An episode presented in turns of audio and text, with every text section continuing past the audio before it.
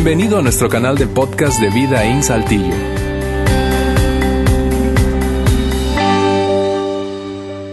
Muy bien, amigas, amigos, gracias por acompañarnos hoy aquí en Vida In, en la segunda parte de esa serie que hemos llamado Testigo. Y si no estuviste la semana pasada aquí por cualquier razón, sea porque esta es tu primera ocasión con nosotros o porque estuviste fuera de la ciudad o en casa la semana pasada, eh, quiero animarte, animarle a cada uno de ustedes a eh, encontrar el audio de ese mensaje que puedes eh, pues alcanzar, encontrarlo en cualquiera de nuestros canales de podcast, tanto en la plataforma de Apple Podcast o en Spotify. Eh, si quieres ver, de hecho, el video, puedes verlo en nuestra página web, eso es www.vidainslt.org o en nuestro fanpage de Facebook. Ahí está el video de la semana pasada. Pero iniciamos esta serie con algo en mente, con la intención de abordar la tensión y la confusión eh, nos parece a nosotros eh, amplia, muy grande, una tensión grande, una confusión grande cuando se trata de estas dos palabras. Las palabras son fe y creer. Fe y creer. Y decía yo la semana pasada que cuando tú y yo somos preguntados, eh, consultados acerca de el concepto o la definición de esas dos palabras, en cualquier contexto, básicamente tú y yo coincidiríamos en el significado de esa palabra o de esas dos palabras. Sabemos qué es fe y sabemos eh, que es creer en cualquier contexto, excepto en el contexto de la religión. Cuando trasladamos esas palabras al sexto, y así lo ilustramos la semana pasada, de la religión, entonces la cosa eh, toma un significado mucho más místico, un contenido más abstracto, mientras que aquí fuera de la religión consideramos que solamente creemos y tenemos fe en aquello que nos provee evidencia o eh, en base a la confianza que tenemos de la fuente de la que obtenemos esa información. Cuando se trata de la fe, por alguna razón hemos llegado a, como a cerrar los ojos o se nos ha invitado, y, la iglesia históricamente ha insistido en que cerremos los ojos y creamos solo por creer. Pero concluimos la semana pasada que la fe y, la, y esa palabra creer significan lo mismo y requieren lo mismo, evidencias y fuente confiable para que podamos abrazarlo también cuando se trata de lo religioso o espiritual y particularmente del cristianismo. Por eso entonces decíamos que en ocasiones eh, es, triste esto, honestamente, y como me dedico a esto, es, es trágico para mí, eh, que en ocasiones las personas puedan confundir fe y creer con esperanza. Sí, la esperanza es algo diferente y la esperanza no está mal, pero la esperanza no necesita evidencias. En cambio, la fe y las creencias necesitan evidencias. Esperanza entonces es algo diferente, es distinto a fe. Fe, te repito, requiere evidencias, evidencias, evidencias, evidencias y fuentes confiables, si es que estamos recibiendo esa información de alguien o de algo. ¿Sí? Eh, eh, eso eso eh, me lleva a repasar, hablando del tema de hoy, que yo no sé ¿Te ha pasado? Probablemente sí, te ha pasado. Seguramente que conoces gente que tiene una fe tan extraordinaria. Es gente, honestamente, que cae en la categoría de extraordinario. Y cuando digo eso, me refiero a el hecho de que abrazan su fe y sus convicciones tan fuertemente de que a pesar de que están viviendo circunstancias difíciles, a pesar de que están atravesando momentos dolorosos, quizá un matrimonio en crisis, quizá eh, crisis financieras prolongadas, parecen interminables en ocasiones, o problemas de salud propias, o problemas de salud eh, de gente a la que aman, permanecen fieles y permanecen firmes a sus convicciones de fe. Gente, voy a decirlo así, personas que creen a pesar de, que creen a pesar de lo que ocurre. Y, eso es tan, tan contundente que llega, no sé si te ha pasado, a desconcertarte. De este lado estás observando a una persona luchando con una enfermedad terminal y a pesar de eso mantenerse fuerte y firme en sus convicciones de fe. Y piensas secretamente, ¿por qué ya no? Y eso es especialmente cierto y describe la experiencia de aquellos que son escépticos, respecto al tema de la fe y desde ese lado están observándolos y piensan, ¿por qué ya no reniegas de una vez por todas tu fe? Porque es absurdo mantener una fe en una circunstancia como la que estás viviendo. ¿Has conocido gente así? ¿Has conocido gente así que, que, que, a pesar de lo que viven mantienen sus convicciones de fe fuertes? Son, te insisto, a veces desconcertante, a veces nos molesta un poco, a veces, a veces es sencillamente inspirador observar a alguien así. De hecho, probablemente eso es lo que te trajo o despertó tu curiosidad hacia la fe y especialmente hacia el cristianismo. ¿Por qué? ¿Cómo es posible que mantengas, te mantengas con una fe fuerte a pesar de las circunstancias que viven? Son, como dijera el apóstol Pablo en alguna ocasión, llegan a tener una paz que sobrepasa todo entendimiento. Llegan a tener una paz que está por encima de las circunstancias, de sus circunstancias. Y no es que estén en negación, no están negando lo que viven. No están, tú sabes, como intentando tapar el sol con un dedo. No, no es, no es, no es eso. Son conscientes de lo que viven, pero aún así no pierden su fe. Y eso es, insisto, desconcertante y a veces inspirador, tanto que ha despertado tu curiosidad y la mía. ¿Por qué? ¿Por qué es que siguen creyendo como creen? A veces cuando yo veo a esas personas atravesando momentos así, y no sé si te ha pasado a ti, yo me pregunto secretamente, ¿cómo respondería yo? ¿Cómo respondería yo ante esa circunstancia? ¿Cómo reaccionaría yo? ¿Cómo manejaría el dolor? ¿Cómo manejaría la, tristeza, la soledad, la desesperanza? ¿Cómo manejaría el abandono? ¿Cómo manejaría la sensación de sentirme atrapado en, una, circunstancia terrible? Eso me llevó cuando pensaba en ese mensaje y, preparaba ese mensaje a repasar una experiencia vivida por un hombre eh, llamado Francis Collins. Eh, Francis Collins, eh, y voy a ponerlo aquí en la pantalla, exactamente. Francis Collins, te decía, es, un doctor, tiene varios, varios em, grados, digo, se ha titulado en varias disciplinas, todas ellas científicas, es médico, al mismo tiempo es matemático, es físico cuántico y es un hombre especializado en bioquímica. Y él fue el responsable de liderar un proyecto muy reconocido mundialmente, conocido como el proyecto del genoma humano. Él estuvo al frente de un equipo, y aquí voy a repasar qué, fue ese proyecto, qué es el genoma humano. Estuvo al frente de un equipo de 2.000 científicos en un periodo de 10 años. Y a lo largo de, todo ese tiempo lo que intentaron hacer y concluyeron el proyecto fue codificar, es un código eh, eh, complejo, pero codificar qué o cuál es el contenido de una célula humana. Básicamente analizaron todo, en ese sentido, todo el código genético hereditario de la humanidad. ¿Qué contiene tu célula, una célula de tu cuerpo? ¿Qué contiene una célula del cuerpo humano? El resultado fue un documento que, eh, hablando de la cantidad de palabras, o más bien de letras, porque fue un código, un código de cuatro letras, eh, contuvo 3.100 millones de letras. 3.100 millones de letras. Ese es el contenido de una célula de tu cuerpo. ¿Y para qué hicieron todo eso esos científicos durante 10 años? Bueno, lo hicieron con la intención de, pues, entender mejor el comportamiento de las enfermedades, anticipar mejor o anticipar las curas o eh, posibles curas a esas enfermedades, el impacto que tiene eso de una generación a otra, es decir, enfermedades de transmisión hereditaria, eh, todo eso eh, para decirte quién fue este hombre o quién es este hombre, aún no ha muerto. Eh, y puedes, puedes googlearlo. De hecho, yo he recomendado un libro suyo aquí en otras ocasiones, porque a pesar de ser un hombre de ciencia, parece eso inconcebible con la fe, es un hombre de, fe profunda. Y eso precisamente a lo largo de su experiencia de como científico y particularmente como médico, es que él comenzó una jornada, un viaje de entender si era posible conciliar el hecho de que su disciplina, su profesión como científico era entonces incompatible con la fe. Se volvió un hombre de profunda fe, te, repito, y sigue siéndolo. Pero ¿por qué te digo y menciono a Francis Collins? Porque él, como te decía, empezó a observar en la experiencia como médico muy joven, cuando tenía unos 27 años, eh, en los rondines que hacía, mucha gente que estaba padeciendo enfermedades crónicas, degenerativas, gente que estaba en su lecho de muerte, gente que estaba desahuciada. Y, muchas veces se encontró con esas personas en esa condición y nunca renegando de su fe, sino al contrario, hablando mucho de su fe y de la esperanza de lo que venía después de su muerte, sabiendo que la muerte era inminente, incluso así tenían una fe fuerte. ¿Cómo era posible que tuvieran una fe fuerte? Eso desconcertaba al doctor Collins. Y, en medio de esa eh, eh, eh, experiencia, habiendo sido criado por padres agnósticos, paréntesis, agnosticismo, es la, convicción de, no saber si Dios existe o no existe.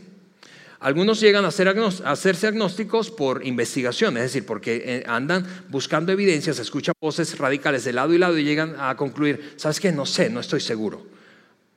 Muchas personas, la mayoría de hecho, que son agnósticos, lo son por comodidad, no porque hicieron la tarea de investigar, sino porque es más cómodo, porque les confunde que aquí escuchan a los creacionistas hablar de una cosa y aquí a los evolucionistas hablar de otra cosa y dicen, nah, Están locos todos, así que prefiero quedarme en el medio. Es, más una postura cómoda.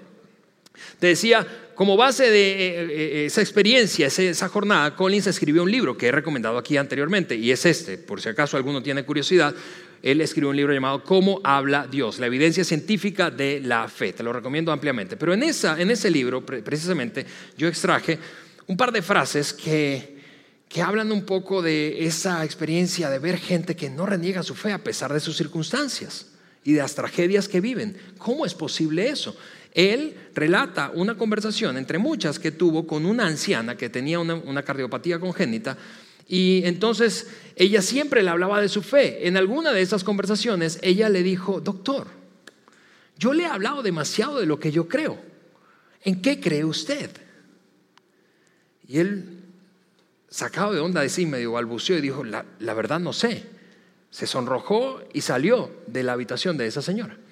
Y eso lo llevó a meterse en un viaje de búsqueda porque se dio cuenta de que siendo el hombre intelectual que se decía ser o eh, como se presentaba, con vergüenza tenía que reconocer que él no había indagado suficiente en búsqueda de evidencias o no evidencias de la existencia de Dios y empezó un viaje. Lo cierto es que ante toda esa experiencia de ver una y otra vez a gente sin negar su fe, sino más bien al contrario, profesando una fe cada vez más, más fuerte, más convincente, él escribió estas palabras. Si la fe era una muleta psicológica para esas personas, concluí, debía ser una muy poderosa. Si no era más que la fachada de una tradición cultural, sencillamente la gente cree porque, porque le enseñaron así, pero no porque se han detenido a, pensarlo realmente. Si todo es una, una muleta, entonces la muleta está, está, está, gruesa, esa muleta. Y si es una fachada, la, la, fachada era, era, era, era, era una tradición muy, muy, muy fuerte. De hecho, él dijo inmediatamente después de esto, yo los veía y me preguntaba, ¿por qué no están alzando sus puños contra Dios? ¿Por qué en medio de su tragedia, por qué no están levantando el puño contra Dios como he visto a muchos hacer probablemente, y tú también has visto a muchos hacer así, por cosas menos importantes o menos trágicas que una enfermedad crónico-degenerativa o estar enfrentando desahuciado la muerte? ¿Por qué no están reclamándole a sus familiares que dejaran de hablarles de, de un amoroso y benévolo poder sobrenatural? La pregunta de aquella paciente lo dejó, lo dejó a él un poco, no solo desafiado, sino un poco desnudo. ¿Por qué? Porque él dijo, al enfrentar una combinación de ceguera voluntaria y arrogancia, comencé un viaje. Comencé una jornada de descubrimiento. Al final encontró evidencia suficiente, compatible con su formación científica, evidencia suficiente para concluir que no solamente Dios es real, sino que Dios es un Dios real y es un Dios personal. Lo dice el director, no lo dice Alejandro, que es el pelón pastor de aquella iglesia de Saltillo. Lo dijo el líder probablemente del proyecto, si no el más importante del siglo, de los más importantes del siglo, digo del siglo pasado, que lideró a una comunidad de científicos en donde esto sería, sería casi obsceno, es decir, la intención de mostrar un acercamiento a la fe. Lo increíble de esto es que Jesús predijo, lo predijo. ¿Qué predijo? Predijo que habría suficiente evidencia como para concluir que no solamente Jesús es quien dijo ser, sino que hizo lo que dijo que haría. Y afortunadamente tú y yo tenemos un documento histórico, solo que a veces lo, confundimos con un documento supersticioso y un documento eh, muy místico. Y me refiero al Evangelio del apóstol Juan. Es un documento que luego, casi 300 años después de la muerte de Cristo, fue incluido para darle forma a lo que tú y yo conocemos como el Nuevo Testamento, ese segundo gran segmento de la Biblia, pero que inicialmente no fue escrito con esa pretensión de ser Biblia, porque la Biblia no existía en ese entonces. Juan escribió eso como un testigo ocular y por eso el nombre de la serie. Juan escribió lo que vio, lo que observó. Y concluyó, amigos, el cristianismo no se trata solo de creer o de aceptarlo por fe. De hecho, si Juan estuviera aquí con nosotros, nos diría, aguas con estar creyendo a gente que te dice, solo cree, vamos, solo cree, solo cree, deja de pensar, solo cree. Te diría, usa tu cerebro, porque la verdad es que hay mucho más, mucho más como fundamento a la fe cristiana que la frase trillada o rayada histórica de la iglesia o de sus representantes al decirle a miles de personas, solo cree, vamos, solo cree, te hace falta fe. Juan nos diría, de hecho, por fe es muy diferente a debido a evidencias. Juan nos diría, junto a los demás apóstoles, nosotros creímos no por fe, creímos por lo que vimos, por lo que escuchamos, por aquello de lo que fuimos testigos ocularmente. Nadie nos echó el cuento. Yo estuve allí, diría Juan. Pedro estuvo allí. Santiago estuvo allí. Nosotros estuvimos allí. Nadie nos contó. De hecho, en su primera carta, además del Evangelio según Juan, él escribió tres cartas, conocidas como la primera, segunda y tercera carta de Juan. En su primera carta, Juan escribe esto respecto a esa experiencia de ser testigo ocular. Capítulo número uno de la primera carta de Juan. Lo que ha sido desde el principio, no desde el Génesis, no, desde la creación, desde el principio de que todo esto ocurrió, de que todo este desbarajuste, este, esta, esta conmoción por la llegada de Cristo y la cantidad de gente que empezó a seguirlo ocurrió. Desde que empezó Él a entrar en escena, desde el principio, lo que hemos oído, lo que hemos visto con nuestros propios ojos, lo que hemos contemplado, lo que hemos tocado con las manos, esto les anunciamos respecto al verbo, a Cristo a Jesús. Esto, lo que hemos oído, que es a Cristo que es vida, esa vida se manifestó, nosotros la hemos visto, damos y damos testimonio de ella, les anunciamos lo que hemos visto y oído. ¿Te das cuenta? Yo no sé si te pasa eso como a mí, pero yo leo eso y yo digo, no manches, el tipo no está hablando de un fantasma, de una leyenda urbana, ni de un cuento que le echaron sus papás. Él dice, yo lo vi y lo escuché. Y no solo yo, eso es en plural, otras personas. De tal manera que esto es evidente. Por eso él escribió luego animado en su vejez, y lo decía la semana pasada, muy probablemente por gente que le digo, Juan, Juan, has Necesitas escribir, documentar tu experiencia porque otros ya lo han hecho, pero tú fuiste el hombre más cercano a Cristo. Así que ¿por qué no te tomas tiempo para explicar y para contar lo que tú desde tu perspectiva observaste y escuchaste? Y entonces así él escribió el Evangelio según Juan. Es el documento que hoy tú y yo tenemos en nuestras manos, en nuestras aplicaciones bíblicas o en una Biblia impresa si es que alguno de ustedes todavía tiene una. La organización del Evangelio eh, que escribió Juan es, magistral, porque su organización muestra una secuencia a través del cual él mismo y quienes se hicieron seguidores de Jesús, es decir, depositaron su confianza en Cristo, una secuencia que vivieron. La secuencia fue esta. Hubo una serie de eventos que se constituyeron en señales, y eso entonces fue la gran evidencia que los llevó a, en este caso a Juan y a aquellos testigos oculares, a creer. ¿A creer que qué? A creer que Jesús era quien decía ser e hizo lo que dijo que haría. Y entonces eventualmente ellos depositaron su confianza en él. Ahora, la secuencia es extraordinariamente lógica, no sé si te parece como a mí. Fíjate que él no dice, nosotros confiamos, ciegos. Y luego entonces fuimos descubriendo cosas. No, no, no, no, no porque los apóstoles eran de todo menos ingenuos, eran de hecho de todo menos supersticiosos, era gente que creía, que dejaba de creer, que necesitaba evidencias, que necesitaba señales. Y por eso construyó todo el documento que hoy estamos revisando alrededor de siete señales. Siete señales. Siete señales que se constituyeron en la evidencia suficiente como para que él mismo y quienes estaban alrededor depositaran su fe en Cristo. Y son evidencias que no solo escribió para ellos, para describir su propia experiencia y viaje y jornada espiritual, sino para inspirar a otros como tú y como yo, que desde la distancia ya no podemos ser testigos oculares, pero sí podemos escuchar a un testigo ocular, leer a un testigo ocular que estuvo allí y entonces descubrir que nuestra fe no es una fe hueca, vana, ciega, es una fe basada en evidencias. Eso me lleva a la señal que vamos a hablar hoy. La semana pasada hablamos de la primera y hoy vamos a hablar de la señal número dos. Si tienes una Biblia, probablemente vas a encontrarla con un título o un subtítulo como este. Jesús sana al hijo de un funcionario. Ahora, déjame retomar la historia donde la dejé la semana pasada. Después de aquella boda en donde, famosísima, en donde Cristo hizo del agua, exactamente, una tragedia, que se acaba el vino de una fiesta, decíamos la semana pasada. Pero después de que eso ocurrió, por cierto, si no estuviste aquí la semana pasada, por favor, te animo a escuchar ese, ese mensaje en nuestro canal de podcast. Pero si no estuviste, eh, perdón, eh, después de aquella eh, em, experiencia en la boda, ¿qué fue lo que ocurrió? Jesús salió de ese lugar, fue en Caná, la ciudad, un poblado llamado Caná, salió rumbo a Jerusalén, rumbo a Jerusalén. Y estando en, en Jerusalén, él eh, cada vez que iba a Jerusalén con sus seguidores, su, círculo más cercano, experimentaba un chorro de peligro, muchísima persecución, amenazas, y ellos lo sabían. Así que probablemente al escuchar que él había decidido ir a Jerusalén, pensaron, eso no es buena idea, no nos va a ir bien allá. Como de costumbre, van a empezar las amenazas, los riesgos.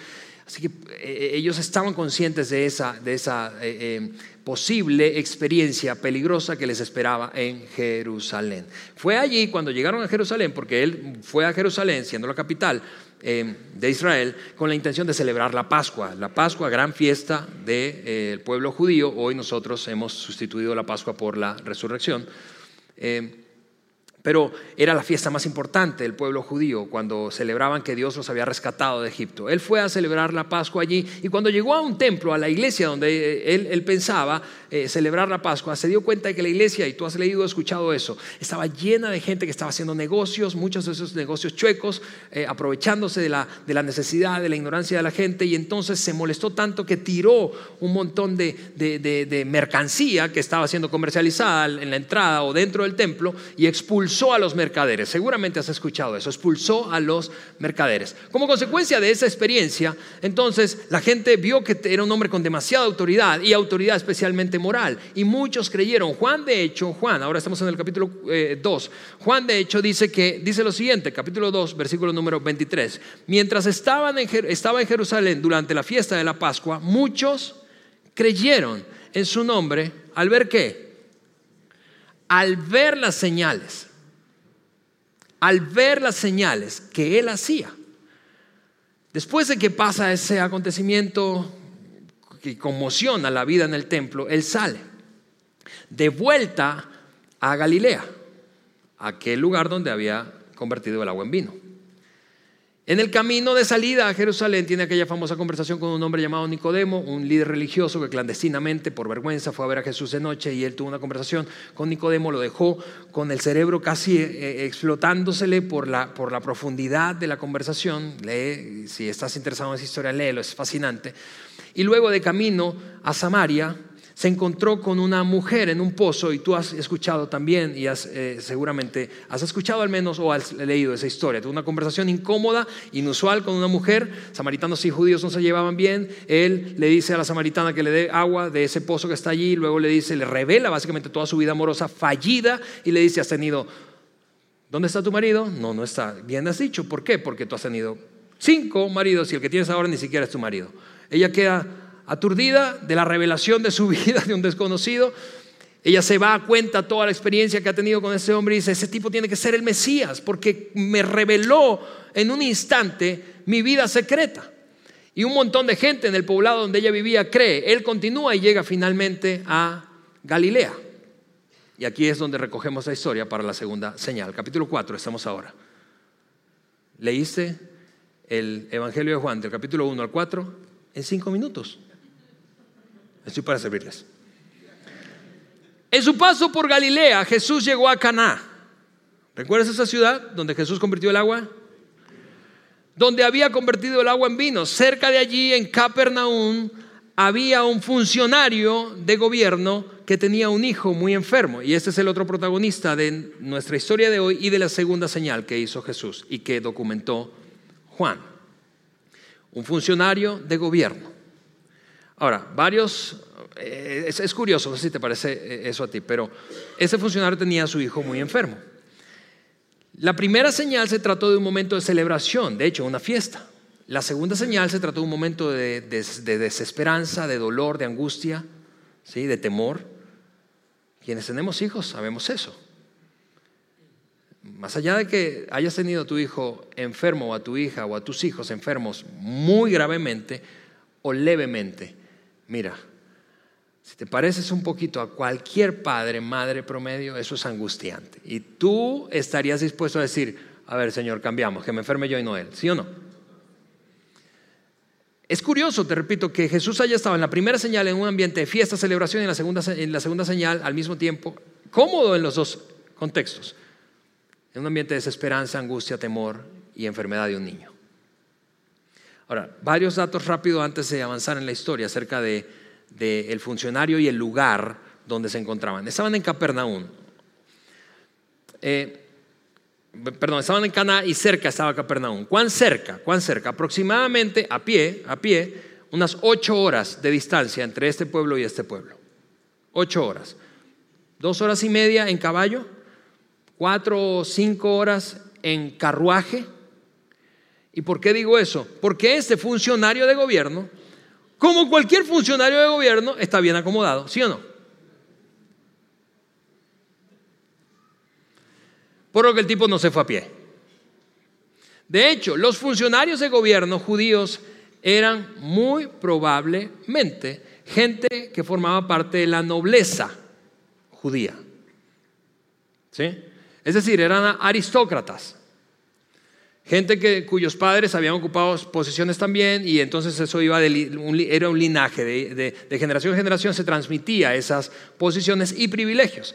Él seguramente estaba rodeado de un montón de gente. Además, otro dato respecto al funcionario, no solamente muy, con mucha probabilidad era un aristócrata con lana, con linaje noble, sino que al mismo tiempo este hombre era muy probablemente de una secta o de un grupo religioso conocido como los saduceos. Los saduceos eran gente muy intelectual. La mayoría de los aristócratas de la época eran saduceos, no fariseos. Los fariseos eran gente muy metida en la ley judía espiritual, pero los saduceos eran más, más deterministas. Ellos creían básicamente en, en, el determinismo. ¿Qué es eso? Es tú tienes, y es lo que tú tienes y lo que ocurre en tu vida ya está determinado, escrito.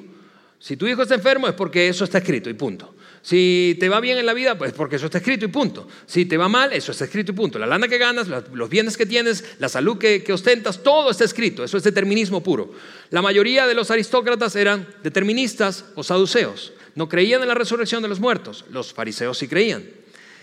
Todo eso para decirte, este hombre intelectual, intelectualmente elevado, normalmente en condiciones normales de su vida no se acercaría a un carpintero para pedir auxilio. Al contrario, llamaría al carpintero para que le haga un mueble. Este hombre, cuando miraba a gente en desgracia, pensaba, pues eso se supone que iba a pasar. Y es una cosa curiosa del funcionario. Así que aquí estamos.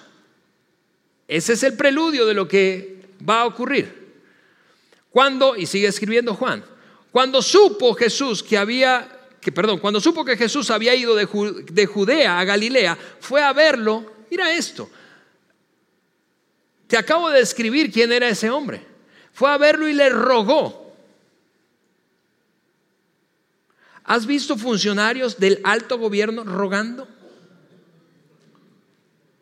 Avísame si es uno, ¿no? Perdón, si hay gente de gobierno aquí, quiero que sepas que te amo que te amo. No, lo que, lo que digo es, vamos, esto es un hecho social, es, un hecho culturalmente aceptado y reconocido. ¿sí? Todos sabemos eso. No nos hace mejor o peores. Pero sabemos que es un comportamiento muy típico. Que un funcionario de alto gobierno, aristócrata, de la nobleza, esté rogando, ya es mucho decir le rogó que se dirigiera a Capernaum para sanar a su hijo, quien estaba al borde de la muerte. Ahora, déjame darte mi teoría. Esto, esto es una elocubración mía. Este funcionario está allá en casa en Capernaum con su esposa y su hijo. No sabemos si tiene más hijos. Pero la esposa le dice, mira, yo escuché que el tipo viene por ahí. Te vas a ir para allá y vas a traer ese tipo aquí. No llegues, te agradezco sin ese hombre de vuelta. La teoría no es muy descabellada, creo, ¿verdad?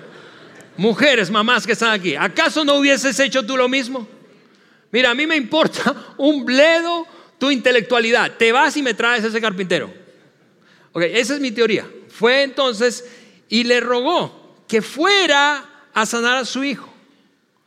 No es cierto que con esto tú y yo nos podemos relacionar, que, relacionar, que cuando estamos en momentos difíciles, tensos, complicados, angustiantes, mandamos por un tubo nuestras prioridades, creencias, posiciones, privilegios, formación académica y hacemos lo que sea necesario para aliviar la angustia, especialmente cuando eso se trata de la sanidad de un ser querido y todavía más particularmente de un hijo. Tú harías lo que sea y lo que fuera por tu hijo. De hecho, voy a ponerlo de esta manera. Cuando alguien que amamos está sufriendo, echamos a un lado todo nuestro intelecto, todo nuestro orgullo. Porque eso debió ser humillante para aquel hombre. ¿Rogar? No, él estaba acostumbrado a que le rogasen. Trasladarse para ver a alguien, no, él estaba acostumbrado a que se trasladaran para verlo a él. Pedir, él estaba acostumbrado a que le pidieran a él, él estaba acostumbrado a conceder. Pero cuando estamos en un momento angustiante en el que un ser amado está siendo afectado, echamos a un lado todo nuestro intelecto, todo nuestro orgullo y toda nuestra certeza. Este es un drama, lo que quiero decir es un drama que tú entiendes y yo entiendo. nos podemos relacionar con, ese, con esta escena. Juan siguió escribiendo, Jesús le dijo, ustedes solo van a creer si ven señales y milagros. Y, yo, yo entiendo que eso, eso puede parecer insensible, ¿está bien? O sea, la respuesta de Cristo puede parecernos de primera mano insensible, pensar, oye, pero qué mala onda Jesús. El vato está ahí angustiado, humillándose y, y, le responde de esa manera. Ok, solo quiero darte un contexto más amplio de la respuesta. Esa respuesta, esa frase, no solo fue dirigida a ese hombre. ¿Por qué? Porque él usó el plural, el plural. El pronombre, segundo pronombre personal en plural. Ustedes, es decir, Jesús estaba rodeado de gente y él entendía, yo entiendo la fórmula, yo entiendo la fórmula, ustedes no van a creer si no ven. Esa fórmula sigue funcionando dos mil años después. Ver para creer. Eso sí, está bien, yo entiendo eso. Yo entiendo que necesitan ver, necesitan señales, necesitan evidencias. Así que permítanme darles una evidencia más de que yo soy quien digo, digo ser y haré lo que he dicho que haré. Y entonces le suplicó a este hombre otra vez, ven ahora mismo antes de que mi hijito se muera. Ven y, yo no sé si lo capturas en esa, en esa eh, eh, eh, frase de ese funcionario, pero ahí hay una seguridad de que si Jesús iba con él, algo iba a pasar a favor de la salud de su hijo. ¿Qué? ¿Por, ¿Por qué tanta seguridad? ¿Por qué este hombre estaba tan seguro de que si Jesús iba, entonces algo ocurriría? Por lo que había escuchado, por los rumores, por lo que había escuchado de Jesús, por la cantidad de cosas que él había oído y seguramente junto a su esposa. Ahora, él está planteándole a Cristo solo dos opciones, o él está planteando en la conversación solo dos opciones. Opción número uno, vienes y mi hijo se sana. Opción número dos, no vienes y mi hijo se muere. Ahora, Jesús estaba a punto de lanzarle una opción que él no había considerado. Y es fascinante, y no quiero que te desconectes de mí, porque esta es la opción que muchas veces tú y yo vamos a recibir de nuestro Padre Celestial. Tú y yo venimos a Dios con peticiones ante momentos críticos, angustiantes, de desesperanza, de, de cansancio, de agotamiento crónico. Y decimos, Señor, si no haces algo, haz algo ya, haz algo ya con esto. Y tenemos una cosa muy clara en nuestra mente. ¿Qué es ese algo? Queremos que Dios haga algo y vamos a pedirle algo específico. Dios, haz esto de esta manera. La otra opción es que no lo haga. Pero Jesús le planteaba a este hombre, estaba a punto de plantearle una tercera opción, te repito, que es la que yo he observado, no solo en mi propia vida, sino en la vida de un montón de personas que han puesto su confianza en Cristo. Una opción diferente.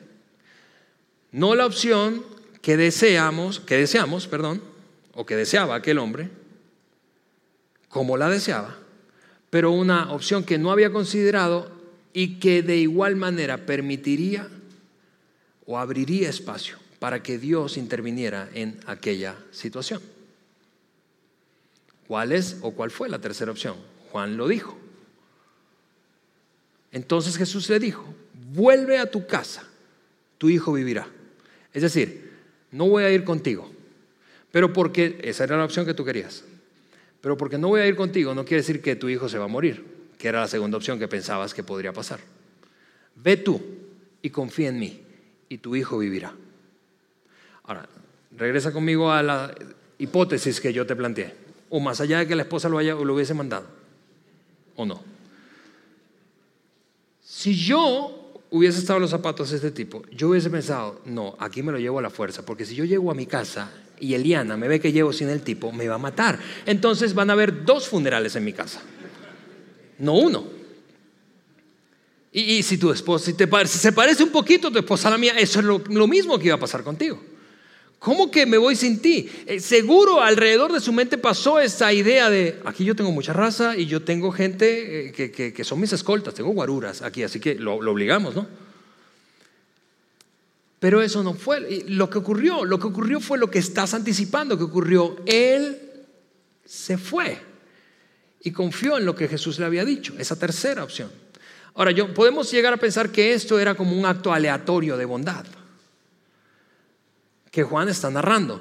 Pero más que un acto aleatorio de bondad, esto realmente era una señal. Era una señal. Vuelve a tu casa. Tu hijo va a vivir, aunque no te dé lo que me estás pidiendo de la manera en que lo estás pidiendo. Amigos, en algún momento, a todos nosotros se nos va a pedir lo mismo. Confía aunque no estés viendo la respuesta que tú deseas. Confía. En algún momento, luego de probablemente una situación angustiante que ha pasado, que en, la, que has pasado un rato, no sé cuánto, algunos de ustedes llevan años en una situación angustiante, y, solo me puedo imaginar lo terrible que eso representa para ti. Y has concluido, ¿es Dios haciendo esto o esto se lo llevó quien lo trajo y se va por un tubo, se va por, por el caño? Pero como aquel hombre, probablemente Dios te diga, hay una tercera opción. Confía. Confía. Y esta fue la segunda señal de la que estamos hablando en esta serie. Otra señal que Juan incluyó en su tratado no solo para contar lo ocurrido, sino para que otros creyeran, para que el mundo llegara a creer. Vamos, dos mil años después estamos hablando del tipo que ni siquiera sabemos cuál es su nombre. Dos mil años después estamos hablando de aquella experiencia. Juan lo documentó luego de ocurrido, años después, lo documentó no solo como dato curioso. Un aristócrata, funcionario de gobierno, se acercó a Jesús y Jesús le hizo un milagrito lo documentó con la esperanza, y lo veíamos la semana pasada, porque al final de su texto Juan escribe que todas las señales que él incluyó, las incluyó con un solo propósito, no solamente para contar lo ocurrido, sino para que otros al leerlo creyeran. Que, creamos. ¿Por qué? Porque, vamos, hablando de esta historia y lo conectado que podemos sentirnos más unos que otros, sin dudas, depende de la circunstancia que vivas o la etapa en la que te encuentres, todos nosotros tenemos oraciones no contestadas. ¿Sí o no? Todos nosotros hemos hecho oraciones. Algunas veces las hemos verbalizado muy bien, otras veces ni siquiera son oraciones que hemos verbalizado, las tenemos aquí en el corazón, en nuestro interior. Secretamente deseamos cosas. Hemos, hemos pedido secretamente cosas a Dios. Y no hay una respuesta tal como la esperamos. Si ese es tu caso, y creo que es el caso de todos en algún sentido u otro, en algunos momentos más que en otros, pero si ese es tu caso, eso es lo que yo te diría, vamos, en base a esta experiencia vivida por un hombre desconocido por nosotros dos mil años atrás, pero que Juan decidió incluir como parte de la secuencia de eventos que lo llevaron a construir un fundamento suficientemente firme como para poner su confianza en Cristo y dar su propia vida por Él, por la causa de Cristo, porque eso es lo que hicieron todos los apóstoles. Mártires, tú sabes como yo esa historia. Se constituyeron en mártires. No lo harían por una mentira. Tú no lo harías por una... Esta, esta historia creo que es poderosa como para que en esas circunstancias en las que no tenemos oraciones contestadas en cualquier área de la vida, durante cuánto tiempo, yo no lo sé, no conozco tu historia, pero para que tú y yo continuemos fielmente confiando en esa tercera opción, que es confiar, confiar aunque no veas, confiar aunque no veas, confiar aunque no veas, confiar en base a lo que se ha dicho de Cristo, confiar en base a lo que oímos, confiar, confiar en base a lo que sabemos y hemos escuchado de que Él es capaz de hacer. Que continúes, ¿por qué? Porque tú no sabes quién te ve. No sabes quién te está viendo, no sabes quién es, quién está observando que a pesar de la tragedia personal que estás viviendo, tú continúas. A pesar de eso, tu fe no se ha roto. A pesar de eso, sigues. Y eso genera molestia en algunos, genera intriga en otros, genera curiosidad en otros, pero no sabes quién te está viendo y como consecuencia de, su observación está a punto de dar un paso hacia conectarse con su Padre Celestial. Tú no lo sabes, no lo sabes, pero eso debo decírtelo con mucha responsabilidad. Tú en medio de tu tragedia y yo en medio de las mías, somos un instrumento de Dios para inspirar a otros a conectarse con su Padre Celestial. Es, no es cierto que admiramos a gente que permanece fiel en medio de circunstancias duras. No es cierto que admiramos y nos despierta asombro la, estoicidad con la que enfrentan muchos creyentes el dolor, la angustia, la pérdida. Admiramos eso. No sabemos quién nos ve. El hombre, dice el relato, creyó y le apostó a esa tercera opción, lo que Jesús le dijo, y emprendió el regreso a su casa. Porque eso es lo que pasa cuando creemos. Cuando alguien cree, hace algo. Cuando alguien cree, se mueve. Cuando alguien cree, toma un paso o da un paso. Toma una decisión. Cuando alguien cree. La fe mueve a la acción mientras iba camino a su casa, recuerda, quizá unas cuatro o seis horas, algunos de sus sirvientes salieron a su encuentro con la noticia de que su hijo estaba vivo y sano. Y él, aún en estupor, les preguntó enseguida, a ver, cuéntenme, ¿a qué hora había comenzado a mejorar mi hijo? Y ellos contestaron, ayer a la una de la tarde, la fiebre de pronto se le fue.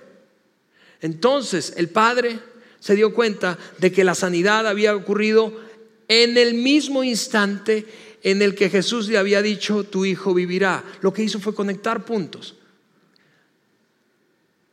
Sigue diciendo Juan, así que él y toda su familia creyeron. Claro que creyeron. Porque la fórmula es ver para creer, ¿no es cierto? Esta fue la segunda señal que hizo Jesús en Galilea después de volver de Judea. Como la semana pasada te decía, la fe y particularmente el cristianismo está basado en evidencias. Y claro que tú y yo no somos testigos oculares. Claro que, y me atrevo a decir que la mayoría de nosotros no vemos milagros ocurrir diariamente. Es decir, a diferencia de Juan y de ese grupo cercano a Cristo y de quienes vivieron interactuando con Jesús y lo vieron hacer señales, nosotros no somos testigos oculares, por lo que tu fe y mi fe no se basa en lo que vemos, en lo que vemos, pero sí puede basarse en lo que oímos de testigos oculares, en lo que oímos de testigos oculares. Por lo que tú y yo enfrentaremos este dilema de tiempo en tiempo, de tiempo en tiempo, porque creo que todos, no importa cuán ferviente es tu fe ahora mismo, todos nosotros experimentaremos algunas crisis de fe a lo largo de nuestra vida. Creemos por lo que vemos o creemos por lo que oímos o hemos escuchado. Y cuando digo eso me refiero a la documentación, no lo que me dijo mi compadre, a la documentación histórica de la vida de Cristo y lo que Él hizo. Nuestro dilema es el mismo. Creo por ver o creo por escuchar. Si tú creciste en la iglesia como muchos probablemente de nosotros, creciste, especialmente si creciste en un contexto de iglesia protestante, creciste escuchando mucho esta frase, vamos, tenemos que caminar por fe. Caminemos por fe, ¿sí o no? Caminemos. Pero ¿qué es caminar por fe? No es, mira qué no es, no es que yo tenga todo lo que pido de parte de Dios. Caminar por fe es caminar o vivir con la seguridad de que Jesús es quien dijo ser e hizo lo que dijo que haría. Que si que, que él él se autopresentó como el hijo de Dios, por lo tanto creo que es el hijo de Dios. Que anticipó su muerte, por lo tanto creo que así ocurrió que murió, hay evidencia de eso, que murió y lo hizo por mis pecados, por lo tanto he decidido abrazar esa verdad. Eso es caminar por fe. Recuerda, la semana pasada, insisto, lo que decía que Juan escribió para cerrar su tratado biográfico de Cristo, ese documento que estamos, del que estamos hablando a lo largo de la serie, en el capítulo 20, ya a punto de terminar. Eso es lo que escribió. Pero estas, estas, estas señales se han escrito para que ustedes crean que Jesús es el Cristo, el Hijo de Dios, y para que al creer en su nombre tengan vida. Las implicaciones prácticas de esto, y con eso nos vamos, es, si tú te consideras un ateo o un agnóstico, quiero que sepas que ese lugar es para ti. Estamos felices de que estés aquí y, contentos de que estés aquí. Contentos. De verdad, es, es emocionante que estés aquí. Ahora, quiero decirte a ti que te consideras una persona atea o agnóstica o con dudas sencillamente o escéptica, ¿sí? Yo quiero que sepas esto, la fe y particularmente el cristianismo no es una fe hueca. De hecho, las palabras de Collins en su libro, él, él dice que probablemente la cosa más irracional que un hombre pueda hacer es no creer. Y, yo quiero cuidar mucho el tono porque de ninguna manera quiero que te sientas ofendido u ofendida. Insisto, ese lugar es para ti, pero, pero vamos, yo quiero animarte a examinar con detenimiento la fe cristiana, el cristianismo, que tiene suficiente fundamento basado en evidencias como para ser digno de ser abrazado. Eso es mucho más racional que lo otro. Y si tú crees, si tú has creído, has depositado tu confianza en, Jesús desde hace poco o mucho, esta es mi esperanza de que esta conversación que iniciamos la semana pasada y que vamos a continuar en las siguientes semanas sirva como, como una oportunidad para que no solo tu fe crezca, sino que se afiance. Porque, insisto, todos tenemos crisis de fe. Tú la tienes y yo también. Todos en algún momento u otro, cuando especialmente no vemos oraciones contestadas, nos vamos a detener rascando la cabeza y pensar, a ver, ¿esto valdrá la pena después de todo? En medio de tanta información, de tantas voces, ¿valdrá la pena después de todo? Esta es una oportunidad para que tu fe y mi fe se fortalezcan. Y recuerdes, la evidencia es lo que le da sustento a tu creencia. Con eso dicho, te voy a dejar reflexionar durante la semana y te espero aquí el próximo domingo con la tercera señal. Gracias por haber escuchado este podcast de Vida en Saltillo. Si deseas escuchar estos mensajes en vivo, te invitamos a que nos acompañes todos los domingos a nuestro auditorio. Para más información sobre nuestra ubicación y horarios, entra a vidainslt.org o síguenos en nuestras redes sociales como Facebook, Twitter e Instagram. Nos vemos la próxima semana.